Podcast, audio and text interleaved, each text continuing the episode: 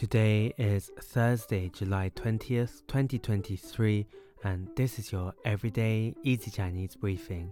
大家好，我是林老师, and in under 5 minutes every weekday, you'll learn a new word and how to use this word correctly in phrases and sentences. Today's word of the day is 错,错, which means wrong.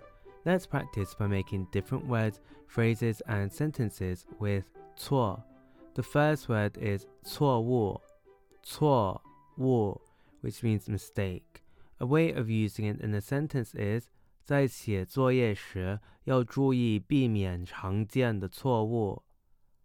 在写作业时要注意避免常见的错误。Pay attention to avoid common mistakes when doing homework. Another word we can create with 错 is 错过,错过. This means to miss out. Let's again look at each character of this word. 错 means wrong and 过 means past.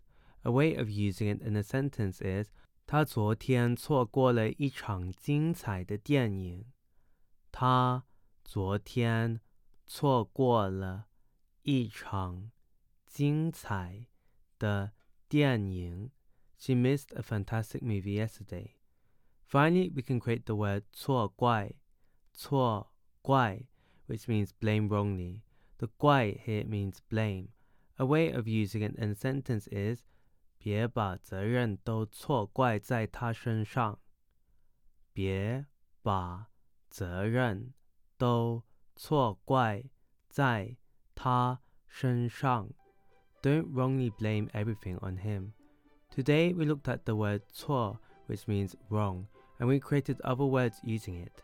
These are 错误 mistake, 错过 to miss out, and 错怪 blame wrongly.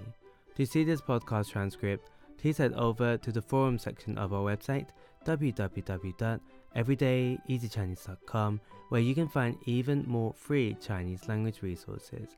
See you again soon for more practice.